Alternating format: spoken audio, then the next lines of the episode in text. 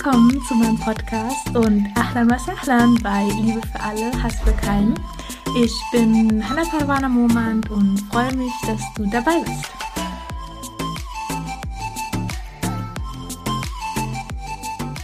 Assalamu alaikum und herzlich willkommen zu einer neuen Podcast-Folge. Liebe für alle, Hass für keinen. So, so schön, dass du da bist.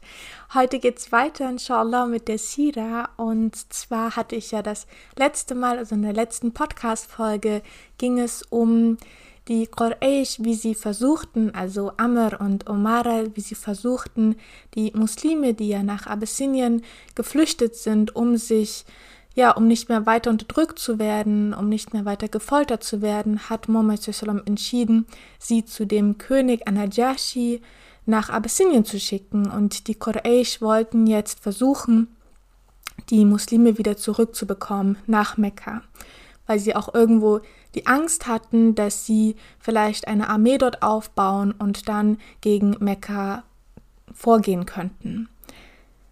Genau, also darum ging es ja das letzte Mal und wie auch der König Anajashi darauf reagiert hat, dass er eben sehr gerecht ist und ich hatte ja auch über die mm, Geschichte des Königs Anajashi gesprochen, warum er eben so ein gerechter König war, dadurch, dass er selbst Unterdrückung auch erfahren hat und Ungerechtigkeit selber auch erfahren hat. Deswegen hat er die Muslime beschützt, also die konnten jetzt wirklich ganz in Ruhe und in Frieden in seinem Land unter seinem Königreich eben leben, ohne dass die Quraysh irgendetwas dagegen tun könnten, dadurch, dass Najashi sie ihnen nicht ausgehändigt hat, obwohl sie behauptet haben, dass sie Sklaven seien und dass sie sie wieder zurückhaben möchten, aber Anajashi ließ sich von ihnen nicht täuschen.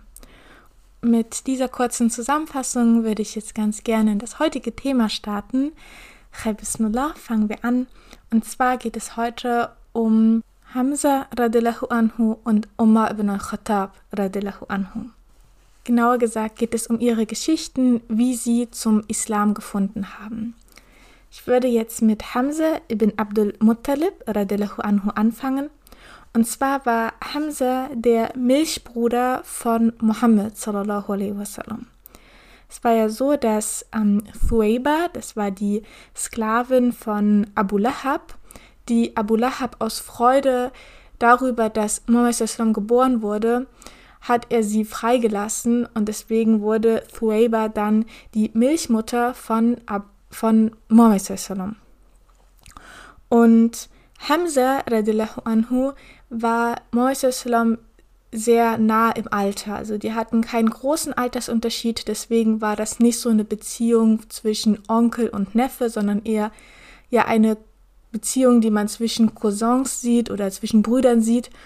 Und sie waren ja so etwas wie Brüder, dadurch, dass Hamza radiallahu anhu auch von Thuwayba, von der ehemaligen Sklavin von Abu Lahab, gestillt wurde. Hamza radiallahu anhu war ein Jäger und an dem Tag, wo das Ganze passiert ist, worüber ich jetzt spreche, ist er gerade wieder von der Jagd zurückgekommen. Also er war manchmal für mehrere Tage unterwegs, hat dort Tiere gejagt und kam dann wieder zurück nach Mekka. Und an diesem Tag, wo eben das passiert ist, traf Muhammad in der Nähe des Berges As-Safa auf Abu Jahl. Und Abu Jahl war an dem Tag sehr schlecht gelaunt und er war ja innerlich sehr, sehr wütend, sehr hasserfüllt. Und als er Muhammad gesehen hatte, fing er dann an, ihn zu beleidigen, ihn zu schubsen und ja, hat einfach aus diesem inneren Trieb des Wutes und sehr, sehr hasserfüllt, ging er sehr, sehr schlecht mit Muhammad um. Also er war auch sehr gewalttätig und sehr aggressiv und er ließ auch Muhammad nicht gehen. Also es wirkte, als wenn er sehr besessen wäre und er ließ Muhammad einfach nicht gehen. Er beleidigte ihn weiter, schubste ihn und ja, war sehr respektlos. Und das Traurige war auch, dass sich viele Menschen darum versammelten, um diese Szene und zuschauten und Abu Jahl einfach nicht stoppten, ihn davon abhielten, weiter so mit Muhammad umzugehen. Und das Ganze beobachtete auch eine Sklavin.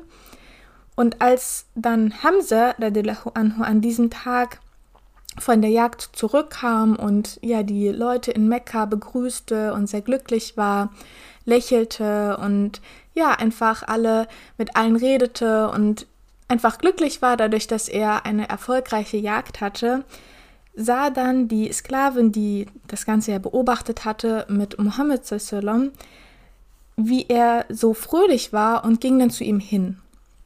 Und er fragte, und sie fragte dann Hamza, ja, wie kannst du denn lächeln, wenn etwas so Respektloses heute geschehen ist? Und Hamza verstand erst einmal nicht, okay, was, was meint sie denn?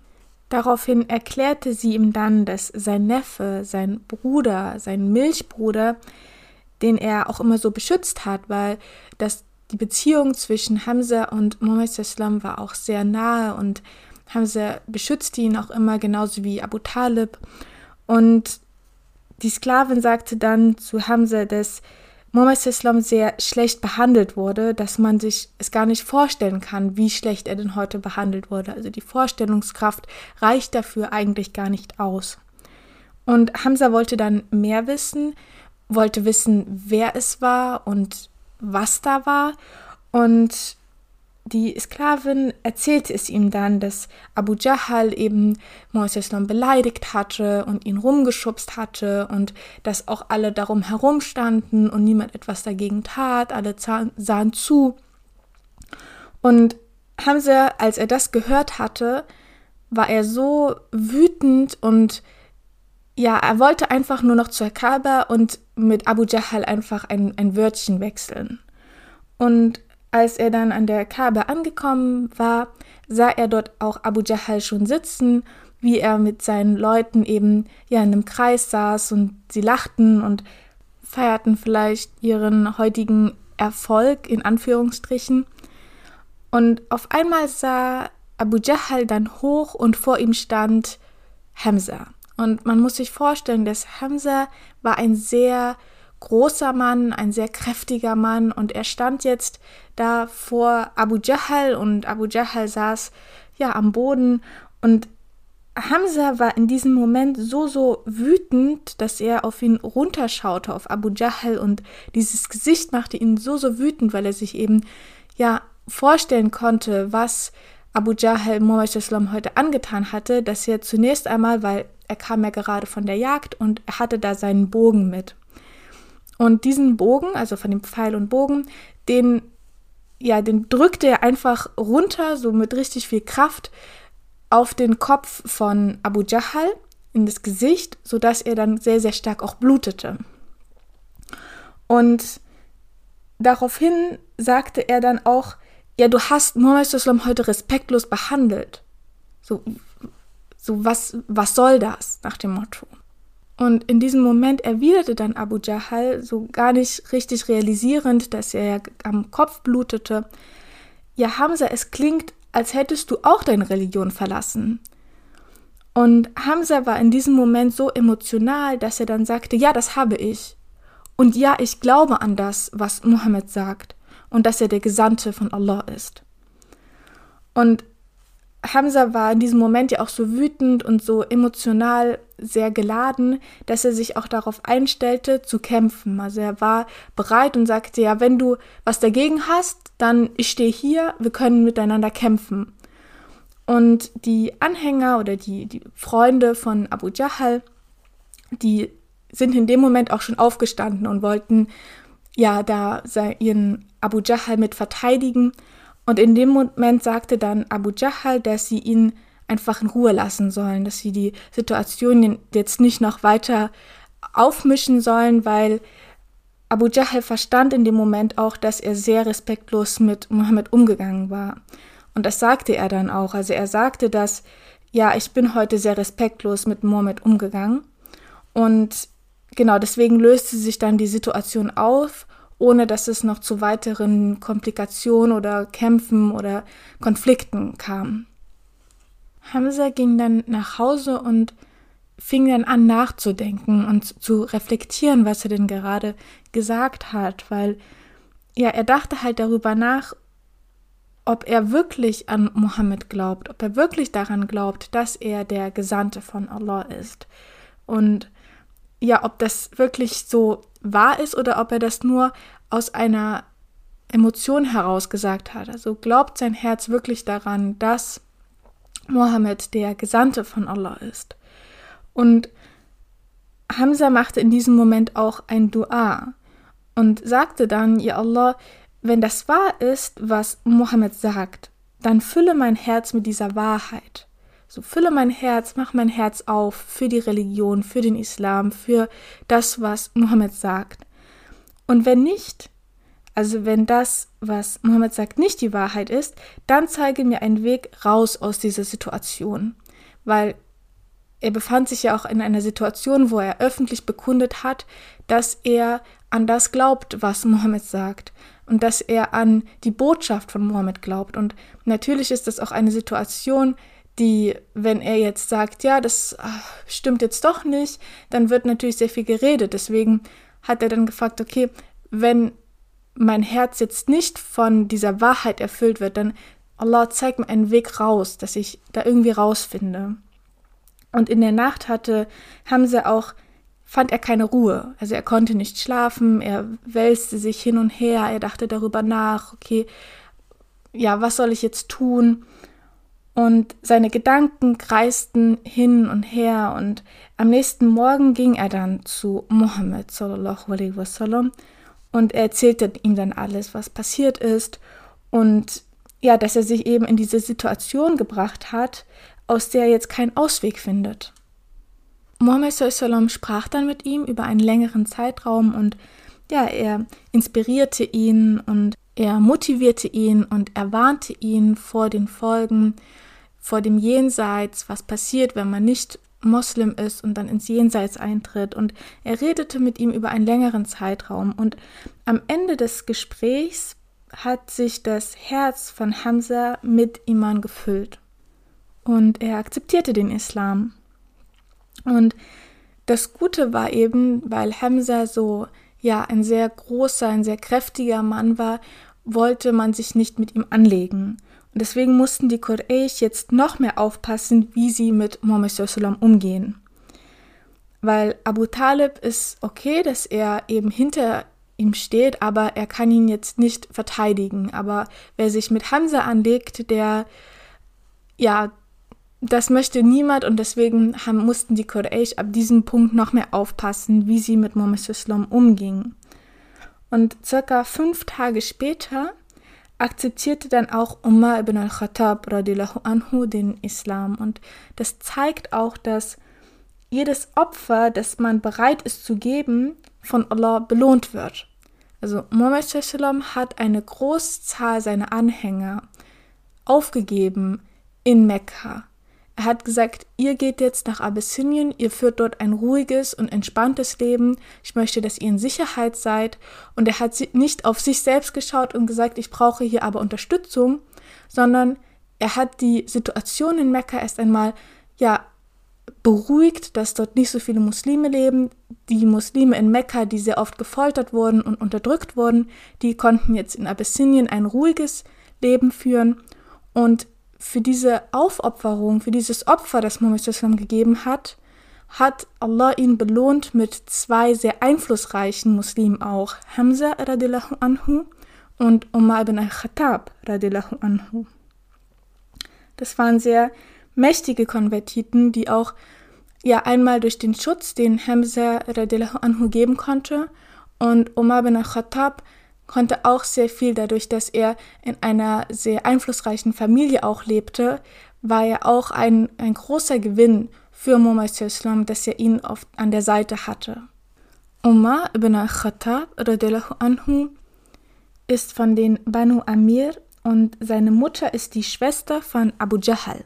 So das heißt, Abu Jahl war der Onkel von Umar ibn al-Khattab.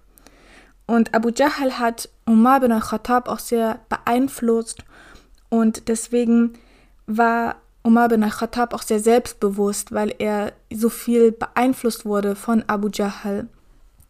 Es gibt auch eine Serie, die die Sira auch thematisiert, die heißt Umar Series. Und das ist eine Serie auf Hocharabisch mit englischen Untertiteln. Und wenn du daran interessiert bist, also es gibt 30 ähm, Folgen und ich finde es immer super. Ich weiß, Ramadan ist gerade vorbei, aber es ist eine super Serie, die man sich ja jedes Mal im Ramadan anschauen kann, am Abend eine Folge, weil es gibt eben genau 30 Folgen. Und genau deswegen, das kann ich dir sehr empfehlen. Also wenn du gerne die Serie auf Arabisch schauen möchtest, unten kannst du dann Englisch mitlesen kann ich dir dann verlinken. Also ich werde das auf jeden Fall in die Show Notes reinpacken, dann kannst du dir das mal anschauen.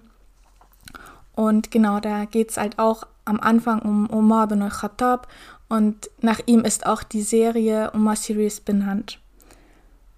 Bevor Umar bin al-Khattab den Islam auch akzeptiert hatte, also wir befinden uns jetzt gerade im Ende des vierten, Anfang des fünften Jahres, nachdem Mohammed Islam zum ersten Mal die Offenbarung erreicht hatte. Ähm, genau, also bevor Umar ibn al-Khattab den Islam akzeptiert hatte, hatte er noch zwei weitere Erfahrungen. Einmal, nachdem er sehr viel getrunken hatte, legte er sich in einen Tempel und schlief dort ein. Und als er dann wieder aufwachte, sah er, wie Leute ein Tier als Opfergabe für die Götzen hineinbrachten. Omar sah schon zu dieser Zeit das Götzenanbeten und dass man den Götzen ein, ein Opfer bringt, das betrachtete er schon zu dieser Zeit als sehr unintelligent, also schon bevor er Moslem geworden ist. Und es war dann so, dass nachdem das Tier geopfert wurde, vernahmen Omar radiallahu anhu und auch die anwesenden Leute, also die gerade das Tier geopfert hatten für ihre Götzen, ähm, die vernahmen ein, eine Stimme, die aus dem Tier herauskam. Also es war jetzt nicht so, dass Omar diese Stimme aus seinem Vollrausch heraus, dass es eine Halluzination war, sondern die Leute, die das Tier auch ge geopfert hatten, die vernahmen diese Stimme auch. Und aus dem Tier kam eben die Worte, dass die Zeit des Propheten gekommen sei und dass es an der Zeit ist, allein Allah anzubeten. Omar war sehr verwirrt und die Leute, die das Tier geschlachtet hatten, die rannten erst einmal weg, weil sie nicht verstanden, was, warum jetzt aus dem Tier, was sie gerade getötet hatten, eine Stimme kommt. Und Omar versuchte dann auch diesen Vorfall zu vergessen und Genau, also das war sein erster Vorfall, sein erstes Erlebnis. Und das zweite Erlebnis war, dass er bei der Kaaba saß und hörte, wie Muhammad den Koran rezitierte. Er entschied sich dann etwas näher heranzutreten, um zu hören, was denn Muhammad sagt. Und in dem Moment rezitierte Muhammad die Suche Nummer 69, Surat al-Haqqa. Und als Omar hörte, was Mohammed sallam rezitierte, dachte er bei sich, ja, er ist doch nur ein talentierter Dichter. Und in diesem Moment, als er sich das dachte, ähm, rezitierte Mohammed sallam die Aya Nummer 41. وَمَا هُوَ بِقَوْلِ شَائِرٍ قَلِيلًا مَا تُؤْمِنُونَ Also das sind nicht die Worte eines Dichters wie wenig ihr glaubt. Und Omar war daraufhin natürlich sehr verwirrt und er fragte sich ja, wie kann er denn wissen, was ich denke? Und in dem Moment kam er dann auf die Idee, dass er bestimmt ein Wahrsager ist. Und dann rezitierte Mohammed Islam die Ayah Nummer 42. Wala biqawli kahin, qalilan ma Und es sind auch nicht die Worte eines Wahrsagers, wie wenig ihr bedenkt. Und wieder ging Omar radiallahu anhu dann verwirrt weg und ja, versuchte auch diesen Vorfall dann zu vergessen. Und es war dann so, dass Omar eines Tages ein Gespräch hörte, in dem es um Mohammed ging und was sie eben jetzt am besten tun sollen. Also es ging unter den Quraysh, die tauschten sich aus, sie ja, versuchten einfach eine Lösung zu finden, was sie denn jetzt gegen Mohammed Islam tun könnten, weil ja ihre ganzen ähm, Strategien nicht so wirklich geklappt haben, dadurch, dass Abu Talib auch sehr beschützend ist und Hamza nun auch den Islam akzeptiert hatte und die Strategie, ihm Geld anzubieten, hatte jetzt auch nicht so gut funktioniert. Und deswegen überlegten sie, was sie denn jetzt tun könnten. Und Omar sagte dann in diesem Moment, dass er sich darum kümmern wird. Und er machte sich dann mit dem Schwert auf den Weg. Also er wollte Mohammed Sallam töten, weil er sah keinen anderen Ausweg. Nur, dass er ihn tötet, dachte er sich, dann wir, sind wir alle Probleme los. Er ging also mit seinem Schwert los und traf dann auf dem Weg zu sallam auf Nuaym ibn Abdullah radiallahu anhu. Die weitere Geschichte werde ich jetzt aus der Sira des Ibn Ishaq vorlesen. Nuaym ibn Abdullah fragte dann nämlich Omar radiallahu anhu, wohin willst du denn, Omar? Und Omar antwortete, zu Muhammad, der die Quraysh gespalten, ihre Tugenden für dumm erklärt, ihre Religion geschmäht und ihre Götter beschimpft hat, damit ich ihn umbringe. Nuaym radiallahu anhu sagte dann, du betrügst dich selbst, Omar. Glaubst du denn, die Abd Manaf werden dich länger auf Erden wandeln lassen, nachdem du Mohammed getötet hast? Willst du denn nicht lieber zu deiner eigenen Familie gehen und dort nach dem Rechten sehen? Also die Abd Manaf ist die Familie von Mohammed das war der Stamm von Abd Manaf. Und Omar fragte dann, ja, wen aus meiner Familie meinst du denn? Und Nuaym radiallahu anhu sagte ihm, dein Schwager und Vetter, Sa'id ibn Zaid, und deine Schwester Fatima haben den Islam angenommen und sind Mohammeds Glauben gefolgt. Kümmere dich erstmal um sie. So, das heißt, er wusste nichts davon, dass eben sein Schwager ähm, Ibn Zaid und seine Schwester Fatima Muslime geworden sind und Noaim erzählte es ihm jetzt in dieser Not, um Omar irgendwie davon abzuhalten, zu Muhammad zu gehen und ihn zu töten. Und das hat dann auch sehr gut geklappt, weil es geht dann weiter. Da kehrte Omar um und begab sich zu seiner Schwester und seinem Schwager. Bei diesen war gerade Chabab mit einem Blatt, auf dem die Sure Taha geschrieben war, die er den beiden vorlas.